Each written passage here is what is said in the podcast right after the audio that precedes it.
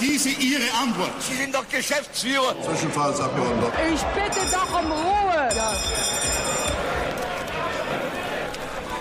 Herzlich willkommen zur zwölften Folge des Zwischenrufs, dem politikwissenschaftlichen Podcast rund ums Parlament. Mein Name ist Oliver Kannenberg und ich bin wissenschaftlicher Mitarbeiter hier am Institut für Parlamentarismusforschung in Berlin. In dieser Episode wollen wir uns mit der medialen Politberichterstattung beschäftigen. Wie berichten Medien über Politik? Welche Stimmen werden gehört oder finden eben nicht im Diskurs statt? Ich wünsche euch jetzt viel Spaß bei dem Gespräch. Ich begrüße heute bei mir zwei Gäste und zwar zum einen Paulina Fröhlich. Paulina Fröhlich ist Leiterin des Programmbereichs Zukunft der Demokratie beim Progressiven Zentrum, einem Think Tank in Berlin. Und sie hat gemeinsam mit Johannes Hilje eine Studie mit dem Titel Die Talkshow Gesellschaft, Repräsentation und Pluralismus in öffentlich-rechtlichen Polit-Talkshows geschrieben passt damit also perfekt zu unserem heutigen Thema, genauso wie unser anderer Gast Günther Banners. Günther Banners ist Journalist und ehemaliger Leiter des FAZ Hauptstadtbüros.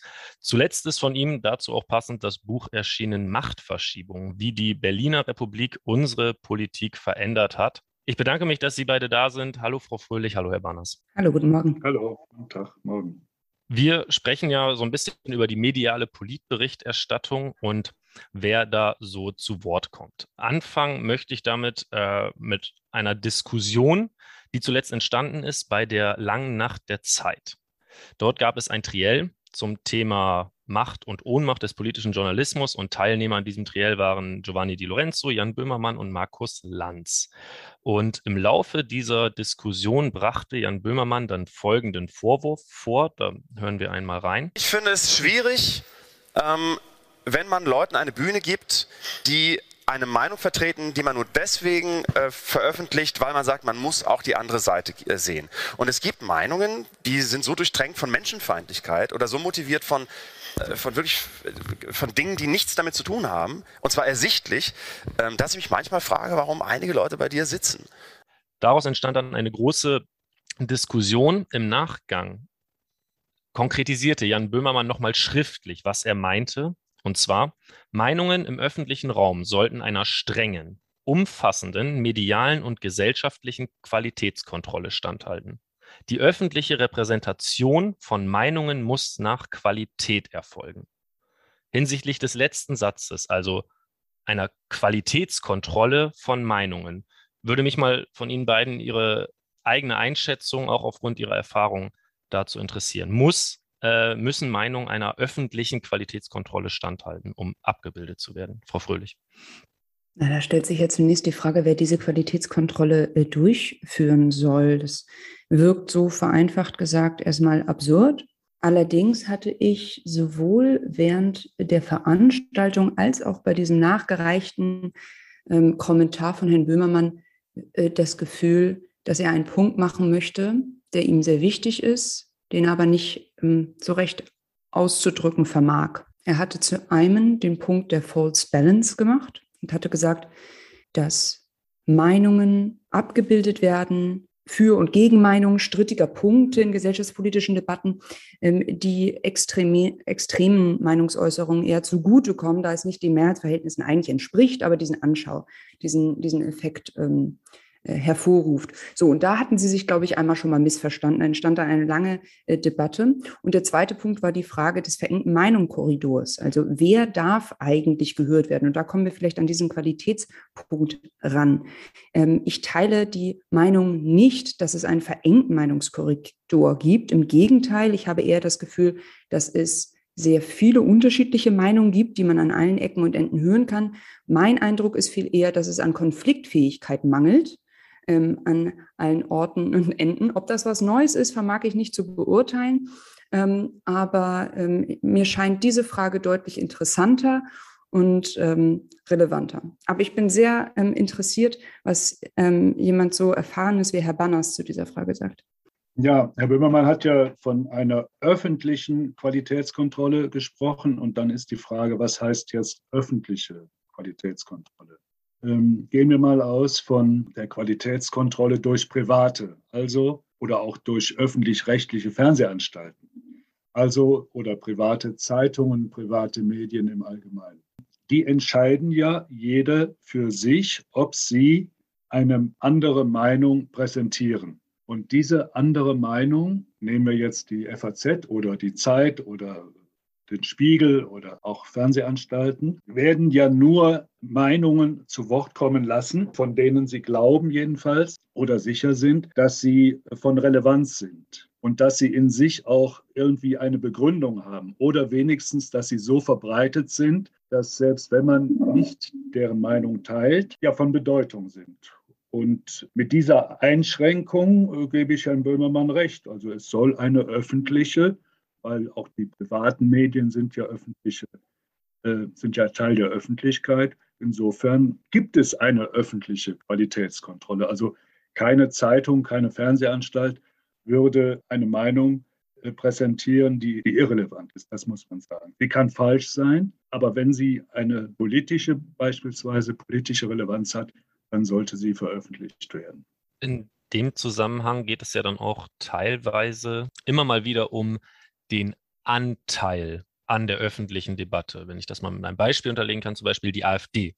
Da hieß es dann am Anfang, sie wäre groß geschrieben worden, beziehungsweise sie hätte mit dem Aufkommen 2015 vor allem, nachdem auch der Wandel innerhalb der Partei eingesetzt hat, hätte sie einen Raum in öffentlichem Diskurs bekommen von den klassischen Gatekeepers, wenn man das so sagen möchte, die es gibt, die nicht ihrer quasi ihrem Anteil an der Gesellschaft entspricht. Wie würden Sie das sehen? Gibt es diesen Effekt des Großschreibens oder würden Sie sagen, hm, da, muss man, da muss man anders rangehen?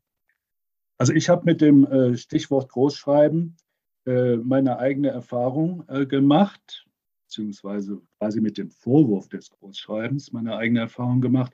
In den frühen 80er Jahren war ich als junger Redakteur und als junger Korrespondent bei der FAZ für die Grünen zuständig. Äh, die damals noch nicht im Bundestag waren, äh, also mithin unter 5 Prozent äh, lagen bei der Bundestagswahl 1980 und erst später, 1983, in den Bundestag kamen, aber auch da gerade soeben erst. Und die damaligen Herausgeber der FAZ gaben mir relativ viel Raum, die internen Konflikte der Grünen darzustellen. Also grob gesprochen Fundis gegen Realos, Ditfurth gegen Joschka Fischer und so weiter.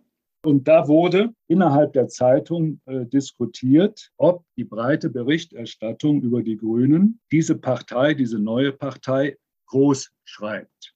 Ähm, meine Auffassung ist, dass das Großschreiben ein irrelevanter, also ein falscher Vorwurf ist, weil diese Parteien, Organisationen entstehen aus sich heraus, erhalten natürlich eine, eine Öffentlichkeit, durch, durch die Beschreibung ihrer, in dem Falle ihrer Parteiwerdung. Aber sie würden auch ohne mediale Öffentlichkeit entstehen. Und genauso gut könnte man auch sagen, großschreiben, also eine Partei, die zum Beispiel die FDP, gut, nun ist, steht sie in den Umfragen bei über, über 10 oder 12 Prozent, aber es gab ja auch Zeiten, in denen die FDP nur bei 6, 7, 8 Prozent stand. Soll dann diese Partei beispielsweise in der Tagesschau, beispielsweise in Zeitungen, nur ihrem Anteil bei einer Bundestagswahl äh, bemessen beschrieben werden. Und äh, das geht natürlich gar nicht, weil natürlich bestimmte Entscheidungsfindungen auch in einer kleinen Partei für das große Ganze, für, ein, für das Zustandekommen einer Bundesregierung beispielsweise, von großer Bedeutung ist. Äh, deswegen kann ich persönlich mit dem Begriff Großschreiben nichts anfangen. Schon, dass ich weiß, dass es diesen Vorwurf gibt, aber man sollte ihm nicht Folge leisten schließe mich ähm, Ansicht an. Also Medien und PressevertreterInnen finden ja eine Sprache für Geschehnisse. Sie geben Phänomenen Namen. Zweitens beurteilen sie und analysieren sie die Lage. Wie Herr Banners gerade meinte, die Konflikte, die in einer entstehenden Partei sind, werden bewertet und mitgeteilt. Und äh, drittens, und ich glaube, das ist das Wichtige, sie geben Themen und Personen ja eine Priorität oder Gewichtung. Wer wird wozu wie oft gehört? Ähm, und das ist auch der Auftrag von PressevertreterInnen. Die Schwierigkeit, glaube ich, besteht zum einen in der grundlegenden Frage, wozu machen wir das? Geht es hier um Information? Geht es um einen kritischen Blick als Pressevertreterin? Oder geht es darum, Aufmerksamkeit zu erfolgen, gar politisch motiviert bestimmte Personen auf- oder abzuschreiben, ähm, zu werten? Und zweitens daran, jedes Mal, jeden Tag darin besteht bestimmt auch der Reiz, aber die Herausforderung an diesem Beruf, ähm, sich selbst vor die Frage der Gewichtung und Legitimation zu stellen. Aktuelles Beispiel ja die Frage, muss es ein 35. Mal einen Artikel über Armin Laschet geben, der äh, hinter dem Bundespräsidenten lacht oder nicht? Und mit welchem Zweck? Das Thema Großschreiben bei der AfD ähm, habe ich äh, mitbekommen. Als es die, um die Grünen ging, war ich noch nicht auf dieser Welt. die, die Frage um die AfD Großschreiben wurde meines Erachtens von Großteilen der Presselandschaft bereits mit äh, Ja beantwortet, dahingehend, als dass sie sagen, sie hatten, die Presse hatte einen Anteil daran, dass die AfD zwischen 13 und 16 so eine große Aufmerksamkeit bekommen hat. Ähm, dabei ist aber nicht grundlegend zu kritisieren, würde ich sagen, dass sie überhaupt darüber berichtet haben. Das ist, wie gesagt, ihr Auftrag, das ist richtig so, ähm, sondern der, die Kontextualisierung und das, wie man schreibt, ist ähm, viel wichtiger und nicht die, die Quantität des Auftritts oder der Berichterstattung. Wir haben 2018 ein Projekt durchgeführt mit ähm, MedienvertreterInnen sehr unterschiedlicher Art, also von Tageszeitungen, von den öffentlich-rechtlichen Fernsehsendern, mit YouTubern und haben die Menschen gefragt, die Journalisten, wie sie mit Populismus in, ihrem Arbeit, in ihrer Arbeit umgehen, äh, was die Herausforderungen sind, vor denen sie äh, stehen und welche Tipps sie füreinander haben. Und da wurde das Thema Kontextualisierung ganz, ganz groß beschrieben. Ich erinnere mich an eine Journalistin, die folgende Geschichte erzählte. Es gab eine ermordete Journalistin, ich glaube aus Malta, und äh, die AfD war die erste Partei, deutsche Partei, die einen Kranz niedergelegt hat für diese Journalistin. Und jetzt stand diese Journalistin vor der Frage, wie berichte ich darüber? Berichte ich darüber, indem ich sage, hier ist etwas Furchtbares geschehen, das ähm, Grundwerte einer Demokratie antastet, die freie Presse. Und hier ist eine Partei, die als erstes das wahrnimmt und sich positioniert. Oder kontextualisiere ich im selben Artikel, wie diese Partei denn sonst so zur Pressefreiheit steht und zu investigativen Journalismus, wenn es gegen sie selbst gerichtet ist. Das fand ich ein ganz gutes Beispiel für das Thema. Es geht nicht darum, ob man berichtet, sondern wie. Ja, das ist ja in Ordnung so. Also was die von Ihnen äh, genannte oder zitierte Journalistin angeht, ist das äh, vollkommen richtig, dass äh, man A, dass eine Zeitung, diese Journalistin, ihrem Informationsauftrag nachkommt. Also AfD denkt an die ermordete, gedenkt der ermordeten Journalistin von Malta. Aber B auch dann mit erwähnt, mit beschreibt, mit kommentiert, je nach Form dieses, dieses Berichtes. Äh, dass, äh, welche Position die AfD zur, zur Pressefreiheit im Allgemeinen hat oder wie sie selber äh, auf ihren Parteitagen mit Medienvertretern umgeht, ob sie die ausschließt oder nicht ausschließt und so weiter. Das finde ich eine, eine an sich eine Selbstverständlichkeit für einen, einen kritischen, kritischen Bericht. Ich habe dazu vielleicht noch mal eine Nachfrage, ähm, Ihre Einschätzung. Ich erinnere mich in diesem, äh, in diesem Projekt ähm, teilten alle diese Meinung. Ja? Also es ist wichtig, das zu kontextualisieren, zu erwähnen. Aber die Presse- ähm, oder Medienschaffenden sagten gleichzeitig, Genau das erfordert wahnsinnig viel Zeit, denn es heißt Recherche, Recherche, Recherche und äh, abwägen und verschiedene Stimmen einholen. Und genau das wird uns so knapp. Wir haben immer weniger Zeit für Artikel und Beiträge und deswegen kommt es immer seltener dazu, dass wir genau diese Leistung, die Sie gerade beschrieben haben, verbringen. Und ähm, nehmen Sie diesen Trend auch so wahr, dass die Zeit halt knapper wird und dadurch eben auch Qualität, Kontextualisierung beispielsweise, äh, unter Druck gerät? Tja, also das ist im Journalismus mal so und mal so. Und es gibt ganz unterschiedliche Medien. Es gibt Redaktionen, die mit gutem und auch großem Personal ausgestattet sind. Und es gibt äh, Medien, die mit ganz aus Gründen der Sparsamkeit äh, mit äh, wenigen Kollegen, äh, Kolleginnen auskommen müssen. Äh, es gibt Hörfunkanstalten, die erwarten von ihren, ihren Mitarbeitern, Arbeitern und Mitarbeiterinnen täglich mehrere Berichte und andere sagen, naja, einer am Tag reicht auch. Das gilt ja auch für Zeitungen zum Beispiel. Aber sei es wie es sei, gehört Recherche zum Journalismus. Journalismus kann nicht sein, dass er nur Presseerklärungen wiedergibt oder quasi der verlängerte Arm einer, einer Presseabteilung einer Partei oder eines Verbandes oder einer große Organisation ist, dass er sozusagen nur propagandistisch tätig ist, schon mit, dass er alles in den Konjunktiv setzt und sich insofern auch etwas davon distanziert, aber ansonsten es dabei belässt, äh, das, was die Parteien, in dem Falle jetzt bei der AfD, was die ähm, aufschreibt und, und, veröffentlicht, einfach nur in die indirekte Rede zu übersetzen. Das ist nicht Journalismus, das ist auch Journalismus, aber das reicht natürlich nicht. Mhm. Ich würde gerne einmal daran anschließen, was Frau Fröhlich gesagt hat. Und zwar hat sie die Frage aufgeworfen, wer wird wo, wie oft gehört. Und da würde ich jetzt an Sie beide jeweils auf Ihrem äh, Fachgebiet einmal die Frage stellen, also an Frau Fröhlich bezüglich Ihrer Studie zu Talkshows, die in Deutschland ja nach wie vor, also gefühlt wird immer wieder der Abgesang auf das Fernsehen und die gedruckten Zeitungen äh, neu in die, in die Diskussion eingebracht. Aber wenn man sich mal die Einschaltquoten anguckt, dann sind die unfassbar stabil bei den Talkshows. Man hat das zuletzt auch in der Corona-Pandemie, Maybrit Illner und Markus Lanz vor allem äh, wurden zu wichtigen, wichtigen äh, Bühnen für Politikerinnen und Politiker und die FAZ konnte zuletzt an gedruckter Auflage wieder zulegen. Also die Frage von mir an Frau Fröhlich, wie war quasi das Ergebnis Ihrer Studie? Wer wird in Talkshows eingeladen und wer gehört? Und im Anschluss daran an Sie, Herr Banners, wie wählen Sie oder wie haben Sie bei der FAZ Interviewpartner und Partnerin ausgewählt? Mhm. Vielleicht einmal kurz zum Hintergrund der Studie. Sie haben äh, gerade schon richtig gesagt, ähm, Talkshows genießen ein Millionenpublikum in Deutschland.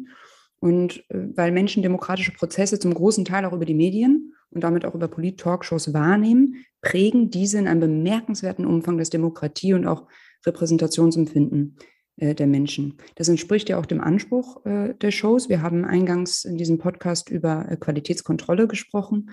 Die äh, Talkshows geben sich selber Qualitätskriterien, unter denen sind beispielsweise Meinungsvielfalt, Ausgewogenheit, Bürgernähe und eben auch Nutzwert. Und uns hat diese Repräsentationsfrage besonders beschäftigt. Und untersucht haben wir Repräsentation auf zwei Ebenen. Einmal die Frage, welche gesellschaftlichen Bereiche äh, werden repräsentiert, also nicht welche Nase sitzt da im Sessel, sondern die Frage, für wen wird gesprochen, ja? also der wirtschaftliche Bereich, Politik, Journalismus, Wissenschaft, Zivilgesellschaft. Die andere Ebene der Repräsentation, die wir untersucht haben, ist die unseres politischen Mehrebenensystems. Also wenn PolitikerInnen in Talkshows sitzen, kommen sie aus dem Bundesebene, Kommunal, Europa oder was auch immer. Untersucht haben wir äh, hauptsächlich die vier großen ähm, die wir Big Four nennen, Anne Will, Maybrit Illner, äh, Hart aber fair und Maischberger über einen Zeitraum von drei Jahren, von März 2017 bis März 2020. Zu den Ergebnissen.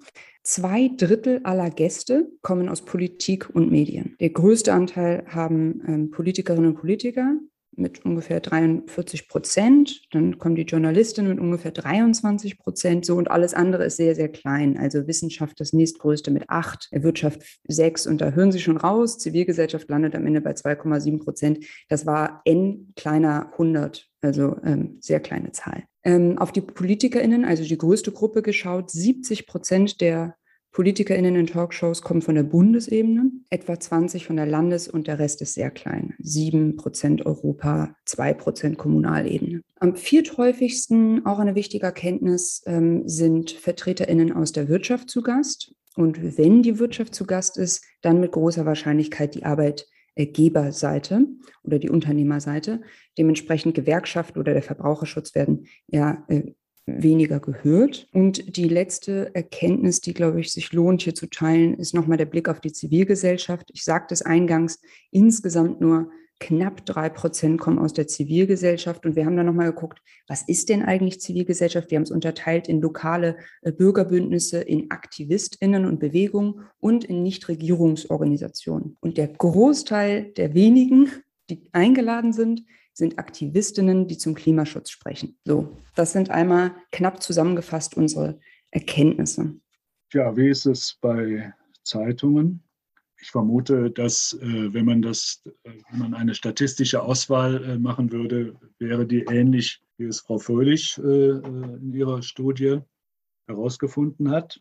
Ähm, was natürlich daran liegt, dass Medien ähm, wenn Sie schon ein Interview machen oder einen Talkshow-Gast einladen, natürlich äh, solche äh, Persönlichkeiten einladen, die von einer politischen Relevanz sind. Und ähm, so ist es eben auch bei Zeitungen, wobei ich persönlich der Auffassung bin, dass, ähm, also ich war gegenüber Interviews immer sehr skeptisch.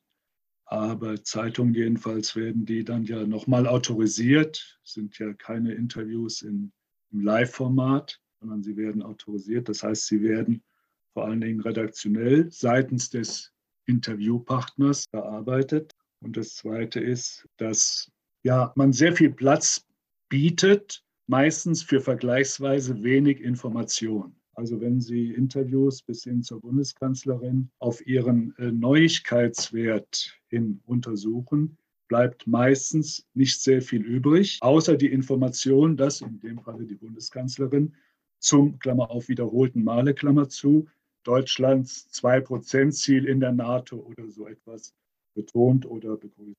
Was die Auswahl von, von Interviewpartnern angeht, kommt es darauf an, in was für einer Situation leben wir und welche Personen, Politikerinnen und Politiker, sind von Bedeutung. Also vor einer Bundestagswahl ist natürlich von Bedeutung. A, was sagen die Spitzenkandidaten, die Kanzlerkandidatin und die Kanzlerkandidaten oder auch, was sagen diejenigen äh, Politikerinnen und Politiker, äh, die später einmal eventuell mit denen zusammenarbeiten müssen um eine Koalition zu bilden. Was vertreten die für Positionen und was stellen die für Forderungen? Und danach richtet sich die Auswahl. Und dann gibt es unterschiedliche Formen des Zustandekommens von Interviews. A, Anfrage einer Zeitung an den betreffenden Politiker, ob er zu einem Interview bereit ist. Oder B, aber auch Angebot der politischen Seite an das Medium. Äh, wir würden gerne ein Interview mit Ihnen führen. Beide Formen es gibt es, beide Formen sind alltäglich und jeweils der Entscheidungshoheit des Mediums, der Zeitung, obliegt es zu sagen ja oder nein. Und ähm, je nach Bekanntheitsgrad, je nach Machtposition äh, desjenigen, mit dem ein Interview geführt werden soll oder kann, äh, fällt die Entscheidung aus. Und natürlich gibt es auch viele Fälle, wo gesagt wird, nee, wir machen kein Interview mit dieser Person. Warum sollten wir das tun? Und schließlich gibt es auch noch die Möglichkeit, es wird ein, ein Informationsgespräch geführt, was ich finde sowieso das die journalistischste Form der Arbeit von, von Journalisten ist, nämlich äh, mit Leuten zu reden, die Informationen über ihre Partei, über eine Sitzung, eines Gremiums über einen Sachverhalt präsentieren, ohne dass man unbedingt äh, diese Information mit dem verbinden muss, der diese Information preisgegeben hat. Also haben wir ja in beiden Medienformen, wie Sie das jetzt beide dargestellt haben, eine, sagen wir mal, ähnliche, vergleichbare Verteilung an Stimmen. Wenn man sich jetzt im, sagen wir mal, nicht politiknahen Betrieb also bei Freunden, bei Verwandten, die jetzt nicht unmittelbar in dieser, ich sag's mal in Anführungszeichen, Berliner Politikblase sich irgendwie bewegen, ähm, sich umhört, auch zu Talkshows und sowas, dann kommt häufiger mal der Vorwurf, dass dort ja immer wieder dieselben Nasen sitzen würden. Äh, und ohne jetzt eine spezielle Partei rauspicken zu wollen, das kann man für die Linke mit früher Gysi und Lafontaine sagen, das kann man heute für die FDP mit Lindner und Kubicki sagen oder auch über ganz viele andere Parteien. Ähm, warum? die ganz einfache oder vielleicht auch schwierige Frage, warum ist das so oder täuscht das vielleicht sogar? Herr Banners, Sie haben schon, Sie haben schon zugestimmt zunächst mal. Ja, also äh, ich sehe das so, äh, wie Sie das beschrieben haben. Also ähm, es gibt ja auch äh, irgendwie ein Ranking, dass, dass der FDP-Vorsitzende Lindner relativ weit oben steht in den Talkshows und Herr Kubicki steht weit oben. Kubicki wahrscheinlich wegen seines potenziell immer vorhandenen Unterhaltungswertes Lindner, weil er wahrscheinlich eine Bedeutung haben äh, äh wird äh, für die Zeit nach der Bundestagswahl. Wer wird äh, Koalitionspartner, welches Kanzlerkandidaten auch immer. Äh, und was die, äh, was die anderen Talkshows angeht, also normale Talkshows angeht, finde ich, also was Sie gesagt haben, es sind immer dieselben Leute, also immer dasselbe Personal. Also wahrscheinlich, wenn man 20 Personen auswählt, dann kommt man auf, auf, die, auf die 40 oder was Prozent, die, die äh, Frau Fröhlich da in der Untersuchung herausgefunden hat. Deswegen finde ich diese, diese Talkshows äh, zunehmend, also für mich jedenfalls uninteressant und Wiederholung dessen, was man eh schon, schon alles schon mal gehört hat. Aber offenbar haben die Talkshow-Veranstalter das Gefühl, mit bekannten Persönlichkeiten bekommen wir eine bessere Einschaltquote als mit weniger bekannten. Talkshow-Teilnehmerinnen. Und wenn man das mal äh, überträgt auf das normale Unterhaltungsgewerbe, also Talkshows sind ja auch Teil der, des Unterhaltungsgewerbes.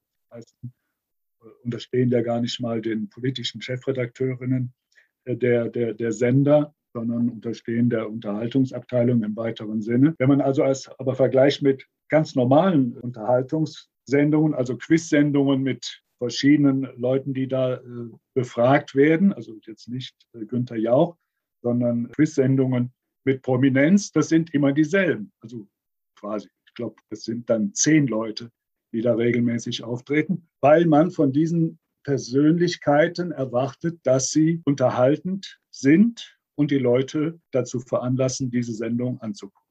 Dasselbe gilt natürlich bei VertreterInnen anderer gesellschaftlicher Bereiche. Also Luisa Neubauer von Fridays for Future wird eher eingeladen als der unbekannte Experte von Lobby Control, ähm, weil es hier darum geht, wie Herr Banner sagte, ähm, eher eine Unterhaltung oder eine Aufmerksamkeitsspanne, einen Konflikt ähm, vielleicht auch zu zeigen, und wir haben eingangs über die Qualitätskriterien gesprochen. Auch Bürgernähe wird aufgezählt äh, und äh, Nutzwert. Und wenn es darum ginge, vielleicht eher das Gespräch auf konstruktive Lösungen, Lösungsvorschläge zu bringen, statt auf einen Schlagabtausch, ähm, dann würde es natürlich schon Sinn ergeben, ein breiteres äh, Gästespektrum hier ähm, in den Talkshow-Sesseln zu haben. Aber das scheint einfach nicht häufig die Entscheidungsmaxime dann äh, zu sein in den Redaktionen einer Talkshow.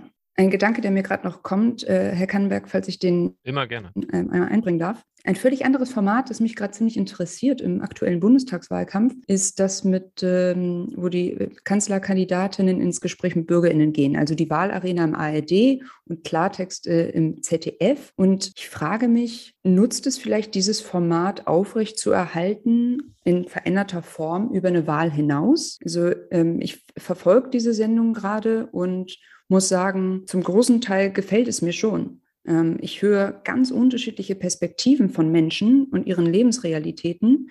Ähm, ich finde es vor allen Dingen dann gut, wenn es nicht nur eine Frage ist, das Mikro geht weg und der Kandidat, die Kandidatin hat lange Zeit ähm, eine Antwort zu geben, sondern wenn es ein bisschen dialogischer ist, das Mikro bleibt bei der Person, es kommt noch zu zwei, drei Austauschen. Und gut, das ist natürlich ein völlig anderes Format, als wenn man sagt, wir haben eine Talkshow, wir haben hier ExpertInnen, die zu einem bestimmten Thema, einem Problem beraten. Aber mir gefällt ähm, dieses andere Format. Und ich frage mich, ähm, was denken Sie, Herr Banners, lohnt es sich, zu überlegen, ob man über die Wahl hinaus solche Formate aufrechterhält, wo Bürgerinnen und Bürger ähm, ihre Situation schildern und ähm, in den Dialog äh, gehen mit PolitikerInnen? Also ähm, kann man machen. Relativ. Sie klingen aber nicht begeistert. Ich, ich bin da nicht begeistert.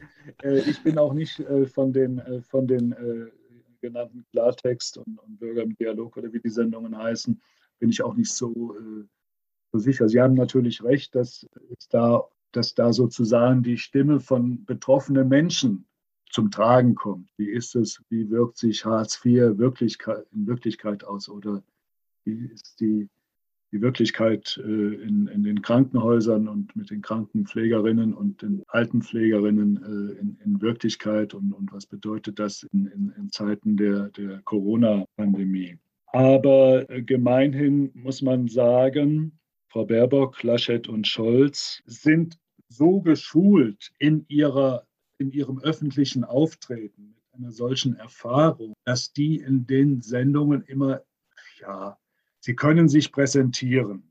Natürlich werden sie herausgefordert, aber vor allen Dingen ist es für sie eine Plattform, äh, sich als Kandidatin, als Kandidaten für das Kanzleramt äh, darzustellen. Und deswegen werden diese äh, Sendungen ja auch, auch veranstaltet. Und jetzt nehmen wir einfach mal, die, es gibt eine neue Regierung und die arbeitet einigermaßen äh, schiedlich friedlich. Und dann äh, Bundeskanzler äh, XY in, in, zwei Jahren präsentiert sich in einem solchen äh, Bürgerforum, würde ich sagen.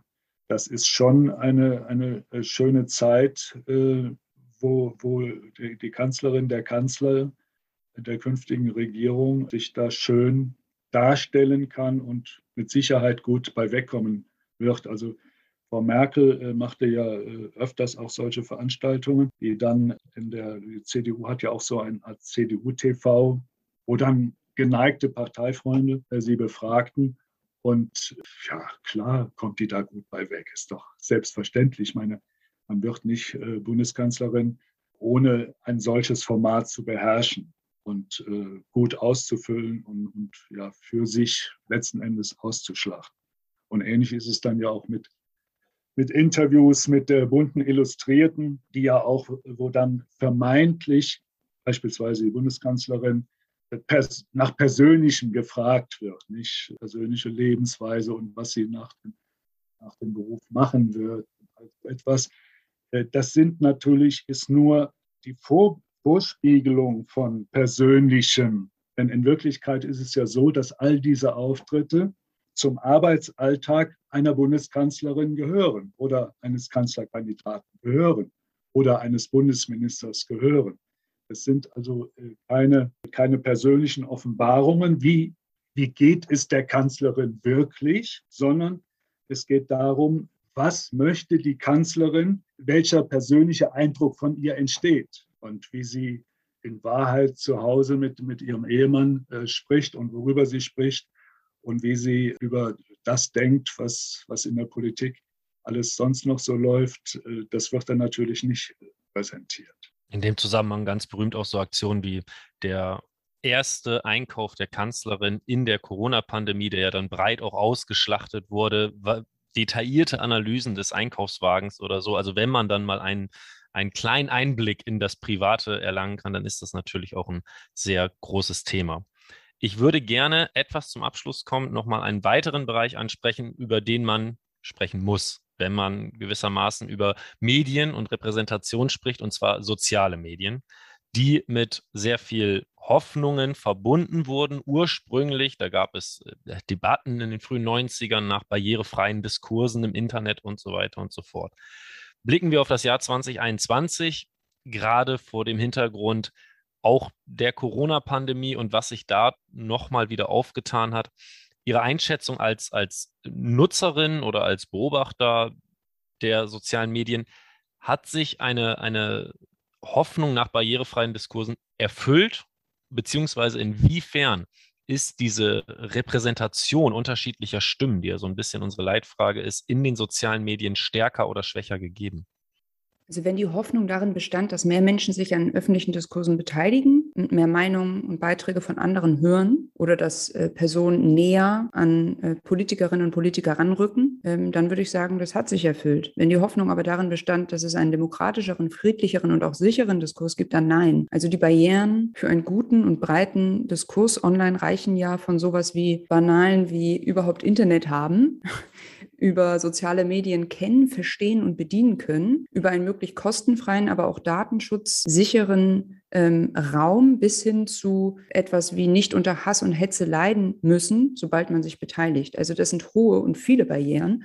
Und mir scheint, dass die erst in den letzten zehn Jahren, vielleicht auch 20 Jahren, weiß ich nicht, uns erst so richtig bewusst geworden sind als Barrieren und Problemfälle. Es hat ziemlich lang gedauert und ähm, ich glaube, das Ausmaß ist uns vielleicht auch noch gar nicht bewusst. Also Ausmaß in der Breite vielleicht schon, aber noch nicht in der Tiefe. Wenn es um, um die Infrastruktur, um die Algorithmen von öffentlichen Plattformen geht, da ist noch so viel zu verstehen und zu lernen.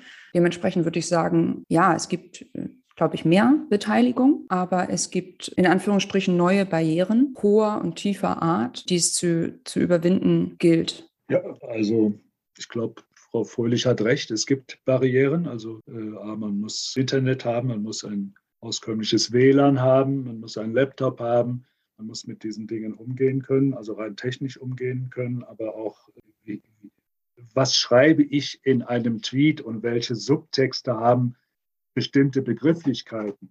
Also ich verfolge bei Twitter äh, Diskussionen, ohne mich besonders zu beteiligen, aber ich verfolge es und, und lerne dass, dass bestimmte Wörter eine Nebenbedeutung haben, die ich gar nicht, die ich gar nicht kenne oder noch nicht kenne. Was man natürlich sieht, ist die, die Heftigkeit der Auseinandersetzung und auch teilweise der Hass, der da zum Ausdruck gebracht wird oder die Häme, die da zum Ausdruck gebracht wird. Eigentlich Häme auf alles. Aber dann ist die Frage von wem und ob das, was da an Häme, sage ich mal, äh, geäußert wird, ob das auch wirklich so gemeint ist oder ob das nur eine Form von Ironie ist, die ich nicht verstehe. Aber das muss ich gestehen, kann ich nur begrenzt äh, beurteilen. Klar ist, dass natürlich viel mehr äh, Menschen sich an einer öffentlichen Debatte beteiligen können und das auch genutzt wird und äh, ist auch in Ordnung so, wird natürlich auch die Form politischer Debatten äh, verändern. In der Zeit, als Frau Fröhlich noch nicht, äh, noch nicht äh, Teil des öffentlichen Diskurses war, also an Universitäten, da wurden dann also Flugblätter verteilt an Universitäten. Diese Flugblätter, äh, ja, die lagen rum wurden verteilt. Ob sie gelesen wurden, weiß kein Mensch oder ob sie gleich weggeworfen wurden, weiß auch kein Mensch genau. Jedenfalls war das natürlich eine ganz andere und viel eingeschränktere Form von, von Öffentlichkeit als heute. Und äh, das ändert, verändert natürlich auch den, die politischen Debatten oder die, wie man sagt, wie man so schön sagt, den politischen Diskurs. Also das äh, Video von Riso über die, den Niedergang der CDU äh, hatte ja eine enorme Auswirkung auf die Arbeit der, der CDU-Parteizentrale im Adenauerhaus über die, Form, über die Form, was müssen, wie müssen wir unseren digitalen Auftritt verbessern. Und das wäre äh, früher, also in den Zeiten vor dem Internet oder vor dem, vor dem Ausbau der sozialen Medien, äh, gar nicht möglich gewesen oder wäre mit einem sehr viel längeren Zeitgap erst verändert worden. Bei dem Punkt der Häme denke ich an ein Konzept, das ich mit der Initiative Kleiner Fünf vor einigen Jahren entwickelt habe. Das nennt sich radikale Höflichkeit. Und es geht darum, in hitzigen Diskussionen einen kühlen Kopf zu bewahren. Wir haben damit angefangen, dieses Konzept zu entwickeln, als menschenfeindliche Parolen häufiger zu hören waren in Deutschland, um das Jahr 2015 herum, 16. Und das zahlt eigentlich wieder auf das Thema ein, das wir vorhin hatten, und zwar die Konfliktfähigkeit. Also die Frage, wie bereit bin ich eigentlich wirklich für einen strittigen Diskurs, für andere Meinungen ähm, und Ausdrucksweisen auch? Verstehe ich sie? Kann ich sie lesen? Werde ich verstanden? Ähm, und wie gehen wir miteinander um? Wie groß ist eigentlich tatsächlich mein Interesse an dem, was mein Gegenüber sagt? Oder ist mein Interesse eigentlich nur selbst zu senden und los abzusenden und Handy weg? So, und das andere Thema, ich meine, das radikale Höflichkeit und Umgangston und sowas hat viel mit politischer De Debattenkultur und, und auch Bildung zu tun also politischer Bildung. Aber das andere Thema ist ja wirklich so, wie ist der digitale Raum aufgebaut? Also wir haben eine digitale Öffentlichkeit, in der wir uns bewegen und ähm, wer versteht schon die Regeln dieses Raums? Ich sagte es vorhin so hilflos mit dem Stichwort äh, Algorithmen. Also ich glaube, es ist mittlerweile ja bekannt, dass eine erhöhte Interaktion belohnt wird mit digitalen Algorithmen. Also eine, eine, eine provokante These erfährt viel Aufmerksamkeit und Interaktion, indem ich zum Beispiel reagiere und sage, was für ein äh, Mist, das stimmt ja überhaupt nicht. Oder jemand anderes liked es und sagt, klasse. Und diese Interaktion spielt es hoch. Und eine ausgewogenere, nüchternere Meinung, die sagt einerseits, andererseits und länger erklärt, erfährt weniger Interaktion und ist damit auch äh, unsichtbarer. So, und das ist ja die Frage der digitalen Infrastruktur. Äh, die es, die es irgendwie zu lösen gilt, sodass die Rahmenbedingungen des, des öffentlichen digitalen Raumes ein friedliches und konstruktives Miteinander begünstigen, statt ein ähm, Kopf einschlagen. Ja, was ich eben meinte mit äh, meinen Verständnisschwierigkeiten äh, dessen, was äh, bei Twitter beispielsweise geäußert wird, äh, möchte ich an, an zwei äh, Dingen erläutern. Frau Fröhlich hat mich darauf gebracht. Also das Retweeten, also das Weiterverbreiten von Erklärungen, Stellungnahmen und so weiter, wird ja manchmal verbunden mit der Einschätzung, wer etwas retweetet, begrüßt es, weil deswegen verbreitet er es ja weiter. Es kann aber genauso gut sein, äh, dass er es weiterleitet, weil er Widerstand dagegen erzeugen möchte. Und was nun äh, die, die, das wahre Ziel dessen ist, der etwas retweetet, weiß man dann immer noch nicht. Und ich glaube fast mit den, mit den Herzchen, also mit den Likes, dass es ähnlich ist oder sein kann. Also man kann ein Like äh, erteilen, weil man der Meinung ist, die da gerade, derselben Meinung ist, die da gerade geboten wird. Man kann aber auch ein Like äh, geben, weil man der Auffassung ist, da sagt einer was und entlarvt sich selber. Und deswegen erteilt man ein, ein Like. Das heißt also, ähm, äh, Zustimmung und Widerspruch werden nicht immer kenntlich gemacht dessen, äh, was, was in dieser Kurzform vom Retweeten oder vom, vom Like-Erteilen verbunden ist.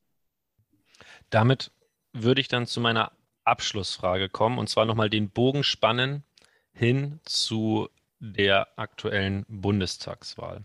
Dort wurde, als ähm, alle Parteien ihre Kanzlerkandidatin bzw. ihre Kanzlerkandidaten kennengelernt haben, ein quasi gängiges Verfahren gemacht. Man wurde auf Herz und Nieren geprüft.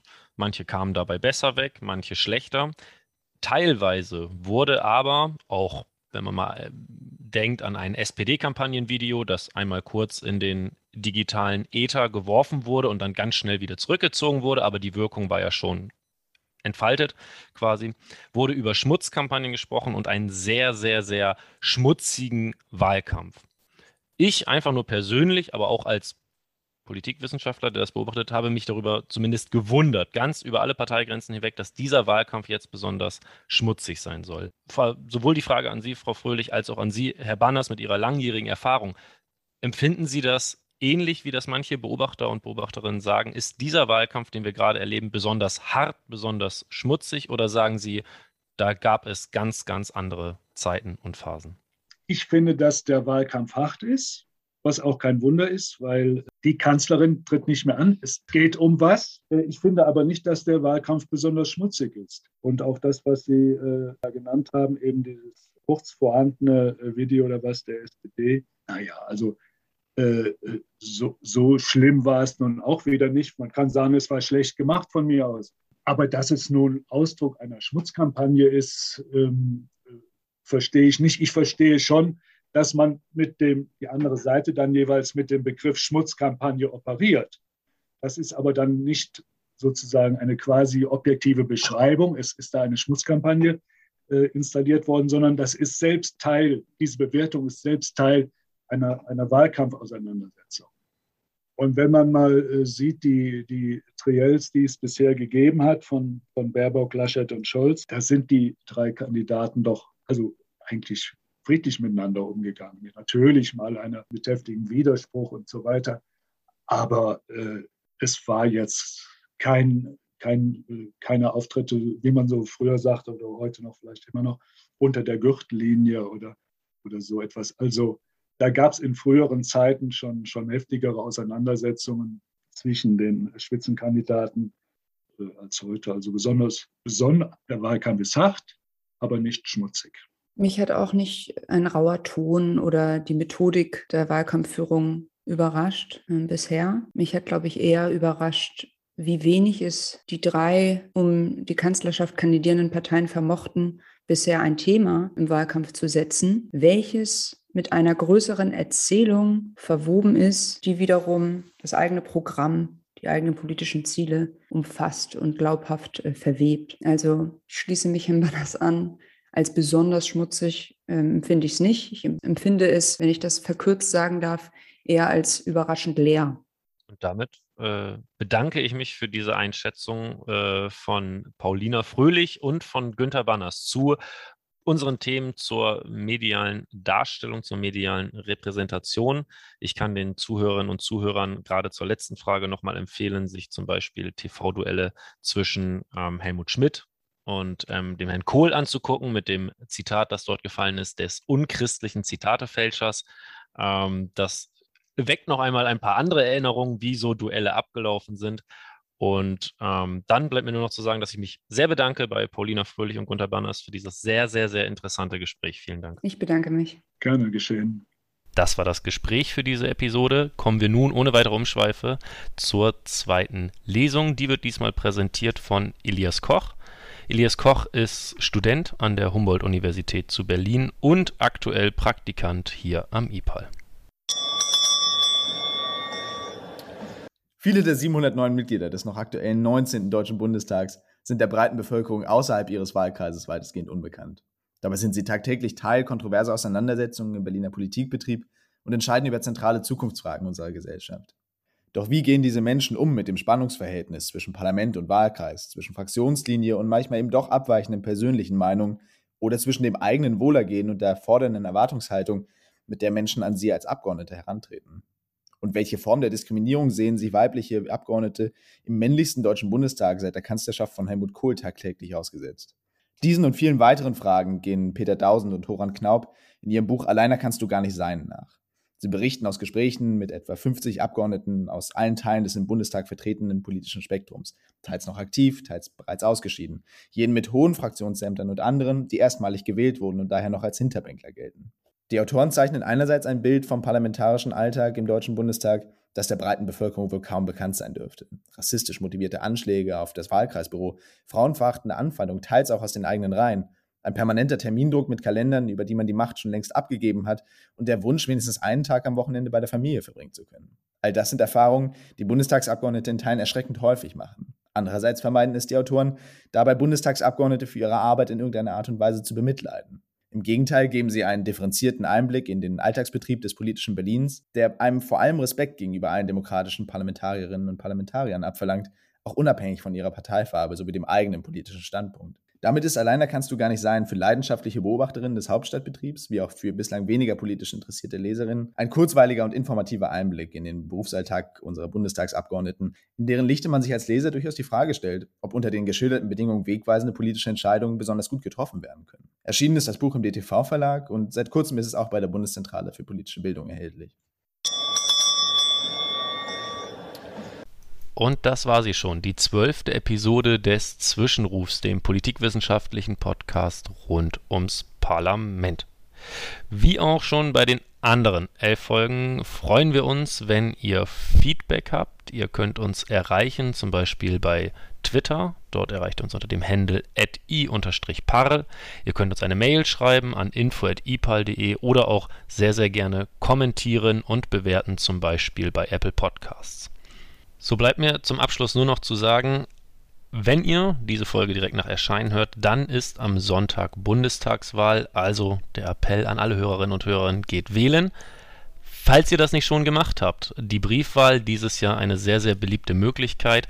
Wer sich nochmal dazu genauer informieren möchte und wissen möchte, was es mit den teilweise sehr, sehr fragwürdigen Verschwörungstheorien rund um die Briefwahl zu tun hat, der kann gerne in Podcast Folge 7 vom Zwischenruf reinhören mit dem Titel Wählen per Brief und die mehr vom Wahlbetrug. In der Folge durfte ich mit meinem Kollegen Daniel Hellmann und der Berliner Landeswahlleiterin Dr. Petra Michaelis darüber reden.